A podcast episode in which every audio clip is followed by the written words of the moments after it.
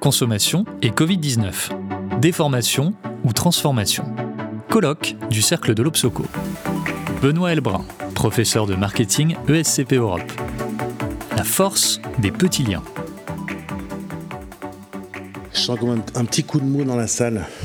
Pourtant, Vincent n'a pas parlé de Welbeck aujourd'hui. Je suis un petit peu déçu. Euh, moi, j'ai un problème avec ma femme dont je vais vous parler. Euh, non pas que ma femme me pose problème, mais euh, en partant ce matin, j'étais heureux de retrouver mes amis de l'Obsoco, très chers à mon cœur, même si on ne se voit pas très souvent, pas assez. La faute à qui, tu me diras et en partant, euh, elle m'a posé cette question qu'est-ce que tu vas raconter sur la consommation? Je, précise hein, la question qui me hante depuis ce matin. À partir du moment où tu passes ta vie euh, dans les salles de cours et dans les librairies, tu n'as pas le temps de faire des terrains, contrairement à mes, mes amis de l'Obsoco. Et deuxièmement, tu es structuraliste par nature, donc tu ne crois pas à l'historicité des phénomènes. Donc parler d'un avant et d'un après, c'est quand même compliqué. Alors je vais essayer de répondre à cette question. Je vais essayer de répondre à cette question. Euh, parce qu'en vous écoutant, en fait, euh, je me dis finalement, euh, d'abord, qu'est-ce que c'est que la consommation? Je ne vais pas me lancer là-dedans. Mais qu'est-ce qu'on peut dire de la consommation? Qu'est-ce qu'on peut dire de la consommation au-delà de chiffres, de descriptions, de tendances, etc., qui sont extrêmement intéressantes? Mais quels sont les savoirs dont on dispose sur la consommation? Alors j'ai fait l'exercice, euh, j'en ai trouvé quelques-uns quand même, me semble-t-il, de choses sur lesquelles on peut se mettre d'accord. La première chose, c'est qu'il existe une certaine rationalité des comportements, même si on va postuler une rationalité limitée, euh, percutée par des euh, biais de perception et des biais de décision. Deuxièmement, les choix de consommation ne sont pas prévisibles, mais ils ne sont pas pour autant aléatoires. Donc il y a du sens dans la consommation. Je pense que tout le monde sera d'accord avec ça. Troisièmement, la valeur des biens de consommation induit une composante fonctionnelle, une composante émotionnelle et une composante symbolique. C'est pour ça qu'on a parlé tout à l'heure des imaginaires. Je crois qu'on est tous d'accord là-dessus. Quatrième idée, la circulation des biens induit une catégorisation cognitive, culturelle et sociale des objets et des sujets, et donc des modes relationnels entre les êtres animés et les êtres inanimés. Donc parler de consommation, c'est d'une certaine façon parler des relations entre les personnes et de parler des relations de ces personnes avec des objets inanimés. Or, le système est discontinu. Pourquoi le système est discontinu?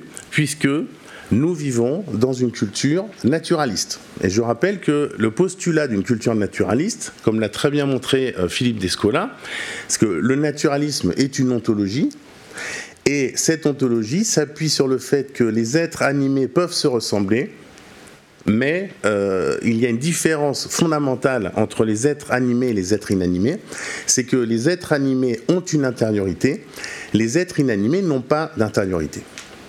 Et donc, il m'a toujours semblé que l'une des questions fondamentales euh, quand on parle de la consommation ou quand on réfléchit à la consommation, c'est la question de la discontinuité fondamentale et qui est une discontinuité ontologique, je le rappelle, dans une culture naturaliste. Ce qui évidemment n'est pas le cas d'une culture animiste ou d'une culture totémique. Donc il y a cette discontinuité. Et cette discontinuité, en fait, euh, m'amène naturellement euh, à, émettre cette idée qui est que euh, une question intéressante, c'est la question du rapport entre le bien et le lien. D'où le titre de cette intervention. Parce que finalement, on peut considérer que le bien est dans le lien, on peut considérer que les biens sont dans le lien, et on peut aussi considérer que le lien est dans les biens parce que je joue évidemment sur les multiples sens du mot bien. Alors, mon point de départ, c'est pas évidemment euh, ces visions un petit peu édulcorées euh, de, la consommation, hein, qui renvoient des questions de la subsistance, des besoins, etc. Mais mon point de départ, c'est, je pense, enfin sans froisser personne, je, vais dire, je pense que c'est le texte le plus important euh, qui a été écrit au cours des 20 dernières années sur la consommation, qui est un article euh, publié par le, regretté David Graber, dont on a déjà parlé, merci Philippe, euh, dans une revue qui s'appelle Current Anthropology, dans lequel celui-ci va en quelques pages en fait, nous expliquer quelles sont les conséquences de l'extension à l'infini de la sphère du consommable. Et évidemment, euh, David Graeber s'inscrit contre cette extension, euh, qui part du principe qu'on va sortir de la question du besoin, euh, pour réfléchir finalement au sens de la consommation, mais surtout au sens de l'économie, parce que ça a été l'un des premiers finalement à se battre contre ce qu'il appelait la bullshit économie. Donc ça, c'est mon point de départ. Et donc, je dirais que la consommation à l'heure du Covid ou de la Covid nous expose en fait un double problème. Donc, d'abord, la discontinuité fondamentale entre le règne des personnes et le règne des marchandises, parce que nous vivons dans un système naturaliste, même si peut-être que ce système est en train d'évoluer, alors ça, ça serait peut-être une transformation anthropologique, mais qui serait une transformation silencieuse, qu'on ne pourrait évidemment pas suivre avec un baromètre, mais il y a une deuxième discontinuité, qui est la discontinuité entre les personnes. Et euh, toute cette idée que l'autre peut désormais être perçu euh, sous le signe de la peur, de la menace, du danger. Et finalement, le Covid a éprouvé euh, ce qu'on appelle notre capacité foncièrement haptique, c'est-à-dire notre propension à désirer du contact et à vivre à travers le contact. Et donc, a conduit à une forme d'atomisation de ce qu'on appelle la corporéité sociale. Et c'est-à-dire que ça conduit à une sorte de méfiance généralisée à l'égard de toute peau qui n'est pas la nôtre.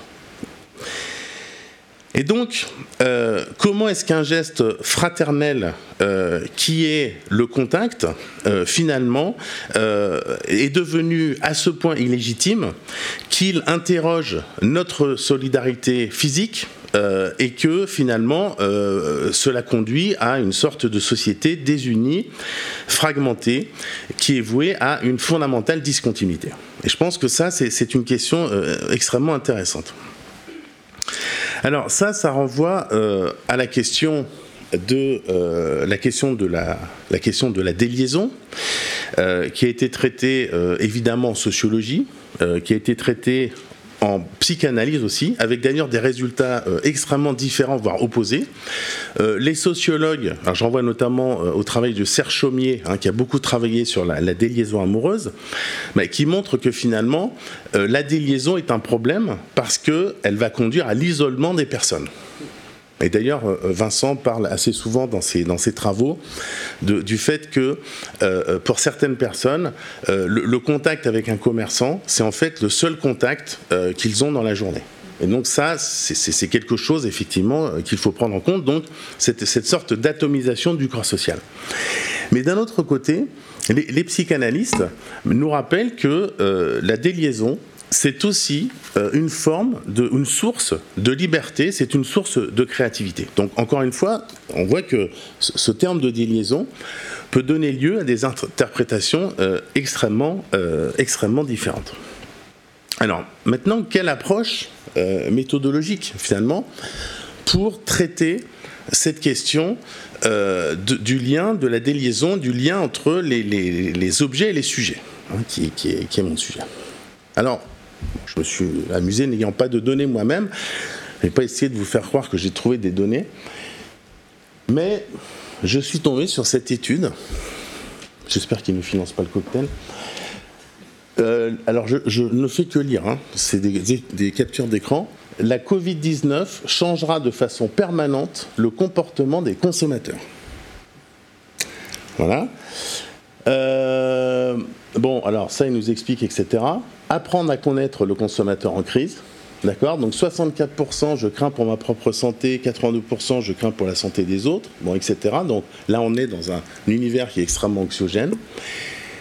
Des nouveaux comportements d'achat dans cette nouvelle normalité. D'accord? Les consommateurs s'attendent à ce que leurs habitudes d'achat changent de façon permanente. Donc là, on est dans une sorte de jugement autoréférentiel. D'accord? Je m'attends à ce que je, devienne comme ça. Bon. Alors, moi, je pose la question quand on dit ça, qu'est-ce qu'on dit? Et est-ce qu'on dit quelque chose?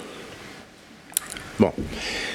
Alors, par rapport à ça, je vais annoncer l'intervention d'Enrico. On voit effectivement euh, l'avènement euh, euh, d'un discours extrêmement bienveillant de la part des entreprises et des marques. On voit par exemple ce bouquin Brands with a Conscious. Mais en même temps, moi j'ai trouvé cette photo hier chez Monoprix. D'accord? Donc c'est des marques avec conscience, mais qui finalement nous représentent comme sous cette forme-là. Ce qui, je pense, est extrêmement problématique, notamment dans une euh, culture de type naturaliste. Alors, à mon avis, euh, pour, je ne vais pas résoudre évidemment la question, mais pour amorcer quand même une réponse, je pense qu'il faut remettre à plat les sous-bassements de notre réflexion sur la consommation. Et si on regarde la, la, structuration du champ des questions autour de la consommation, en fait, on, va retrouver quelques grands axes, d'accord? Donc il y a un axe qui est évidemment l'axe rationalité-irrationalité, qui est l'axe aujourd'hui peut-être le, plus débattu avec le succès des biais cognitifs. On va retrouver l'axe euh, qui a été beaucoup discuté, euh, obligation-plaisir, c'est-à-dire en gros euh, l'axe de la contrainte, D'accord Et évidemment, la question énergétique illustre bien cet axe. On a également un axe qui a irrigué toute la pensée marxiste du XXe siècle, qui est le pôle aliénation-liberté. Alors, qui revient aujourd'hui avec la question de l'empowerment, etc., qui est, absolument un discours totalement dominant dans l'économie des marques. Et effectivement, l'axe masculin-féminin. Inutile de, le commenter. Donc ça, je pense que c'est la, la macro-structuration des grandes questions que l'on se pose sur la consommation. D'ailleurs, Philippe l'a dit tout à l'heure, le créneau de l'Obsoco, c'est d'essayer d'associer euh, le, euh, les imaginaires avec euh, les contraintes. Donc on est bien dans ce type de, structuration, sauf qu'évidemment là n'apparaissent pas tout ce qui concerne les imaginaires et finalement ce qui concerne le, désir, ce qui est peut-être le plus important, ou le plaisir. Et donc autour de ça, ben, si, si, on s'amuse à faire une toute petite lecture, on va dire narratologique, de ces discours sur la consommation, Hein, c'est simplement les discours sur, la consommation, on voit que les grands champs euh, de questionnement, c'est d'abord tout ce qui concerne le vouloir faire, le vouloir croire, hein, ce, que, ce, que, Baudrillard appelait l'effet Père Noël. Hein, je, ne crois pas à l'effet des cosmétiques, mais j'ai quand même envie d'y croire, et le devoir faire. Donc ça, c'est toute la, dimension contractuelle dont euh, Enrico va parler. C'est à quoi s'engagent aujourd'hui, par exemple, euh, les acteurs, les distributeurs et les producteurs. Après, on a tout l'axe de la compétence, le pouvoir-faire, le savoir-faire, le faire croire. Ça, c'est une deuxième type euh, euh, de, discours. Après, on a évidemment toute la question du faire, du faire soi-même, dont parlait euh, Philippe tout à l'heure. Et puis après, on a toutes ces questions de savoir est-ce que la consommation, ça renvoie à une question d'avoir ou à une question d'être? Donc, ça, c'est la structuration des questions. Maintenant, comment est-ce qu'on répond à ça de façon méthodologique? Ben, Si on regarde, encore une fois, l'ensemble des théories euh, ou l'ensemble des discours sur la consommation, eh on s'aperçoit que le discours est essentiellement structuré autour de deux notions, d'accord, de deux pôles, donc qui sont à gauche du carré, qui sont d'un côté l'emphatique, c'est-à-dire tout ce qui procède du gigantisme, du spectaculaire. Alors, je ne vous refais pas un petit couplet sur la société du spectacle de Guy Debord, mais qui a quand même montré, notamment au début du livre, que le capitalisme est une machine à fabriquer de la discontinuité à travers justement le dispositif du spectacle. Donc ça, ça fait partie de l'essence du capitalisme. Donc, tout ce discours sur le grandiloquent, le grand, euh, ce que Flaubert appelait le lyrisme poitrinaire, d'accord C'est-à-dire cette effusion euh, du, spectacle.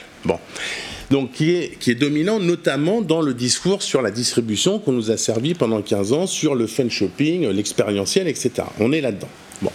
Deuxième mode, euh, également dominant, c'est le mode qui est en bas à gauche, qui est le pathique, c'est-à-dire qui est lié aux sensations, aux émotions, à l'ambiance, à l'atmosphère. Et Vincent a rappelé cet adjectif tout à l'heure de romantique. Il est clair que la modalité relationnelle qui prévaut quand on parle de la consommation et des liens entre les clients et les entreprises, c'est clairement une métaphore romantique. Romantique dans sa dimension sentimentale. Pas dans sa dimension de recherche de variété comme l'a, l'a Colin Campbell, mais dans l'idée que nous pourrions créer des relations sur un mode qui est le mode romantique. Bon, je pense très honnêtement que ces deux métaphores, ces deux pôles sont épuisés et sont totalement dans l'incapacité de nous fournir des réponses sur les transformations nécessaires du système de consommation. Et donc, évidemment, et c'est là que le carré sémiotique nous aide à trouver d'autres possibles, eh ben, vous voyez bien qu'apparaissent deux pôles qui sont à droite, donc qui sont dans une logique euh, contraire, qui sont d'un côté l'empathique, donc tout ce qui est du domaine de la reliance, tout ce qui est du domaine de la complicité, tout ce qui est du domaine de la connivence, donc c'est les petits liens dont je voulais parler, mais je crois que j'ai déjà plus de temps. Ça dans le texte. Et puis, il y a le fatigue, le fameux fatigue. C'est-à-dire tout ce qui est le contact. Bon, le fatigue, vous savez, c'est euh, la fonction de Jacobson. C'est quand je dis allô, bonjour. Euh, bon, ça, ça sert apparemment à rien, mais en fait, c'est très très important parce que ça permet de créer contact avec, euh, avec mon auditoire. Donc, la proximité, l'intimité, la répétition. Bon. Et donc, moi, ce que je trouve intéressant, c'est d'essayer d'aller explorer. Alors, l'empathie, il y a déjà pas mal de choses qui ont été faites sur, les liens, parce que la, la, métaphore relationnelle a été déjà pas mal filée, ou tissée, si je puis dire. Mais par contre, sur le fatigue, je pense qu'il n'y a pas, euh, il n'y a pas grand-chose euh, qui existe. Alors, il y a si, il y a quand même eu des choses. Hein. Je vous rappelle qu'il y a 50 ans, euh, Marc Granovetter a, publié un article de Strengths of Weak Ties, dans lequel il montre justement que dans la société, c'est un sociologue, hein, euh, les liens forts s'accompagnent nécessairement de liens faibles. Et que donc, évidemment, ce qui est intéressant, c'est de réfléchir à ces tout petits liens, ces liens faibles, qui ne sont pas visibles, qui sont évidemment des signaux faibles, mais qui annoncent ce qu'on pourrait appeler des transformations silencieuses, c'est-à-dire qui ne sont pas spectaculaires et qui ne sont pas visibles. Et puis, Bon, donc ça, c'est le modèle euh, qu'il a développé donc, il y a 50 ans déjà, hein, ce n'est pas, pas une nouveauté. Et puis évidemment, ce, livre qui, m'accompagne, je pense, depuis, euh, depuis à peu près 20 ans, depuis qu'il est sorti, un anthropologue lyonnais qui s'appelle François Laplantine, et qui est un, livre, en fait, qui va s'intéresser à euh, la question des petits liens à travers la littérature, à travers le cinéma. C'est-à-dire en montrant comment chez certains écrivains, en gros de Flaubert à Kafka, on va trouver l'apologie du petit, du minuscule, de l'infime. Et euh, on va retrouver ça également euh, dans, euh, dans, dans, le cinéma. Et donc de toute une approche qui vise non pas à prêcher, à prescrire, à juger, à s'apitoyer ou à s'apesantir, qui ne cherche pas l'irruption foudroyante de la sidération, mais qui va s'entrevoir dans la réserve, dans le retrait, les tout petits mouvements à la lisière de ce qui fait sens, des mouvements de faible amplitude ou de minuscules liaisons. Et euh, effectivement, euh, je pense que l'idée, c'est plutôt de travailler sur un phénomène qui est de l'ordre de l'esquisse, plutôt que quelque chose qui consiste en. Hein, euh, et, donc d'essayer de, penser une forme de, multiplicité singulière, là je, je, reprends les mots de, de la plantine, et donc de s'intéresser à des modulations plus qu'à des modalités. Et euh, ces modulations, qui font que cette, couleur euh, là que je vois euh, du raisin pourpre sur la table, maintenant pourpre et qui va changer au cours de l'année, donc qui est pas très très loin finalement de tout le travail qu'a fait l'impressionnisme en peinture, mais qui, je pense, n'a jamais donné lieu à des investigations dans le champ de la consommation. Voilà. Donc l'idée, c'est de non pas de procéder à des, découpages tranchants ou réguliers dans un champ d'observation, comme on a tendance à le faire en présentant ici des enquêtes, euh, des, résultats, des chiffres, des, des tendances, etc., mais d'essayer de, euh, de, laisser apparaître finalement ces, modalités singulières Hein, enfin ces modulations singulières euh, qui, montrent finalement la dimension sensible de la consommation. Voilà, je, je m'arrête là parce que je crois que j'étais un peu long. Merci beaucoup. Merci beaucoup. Merci. Retrouvez toutes les actualités de l'Obsoco sur obsoco.com.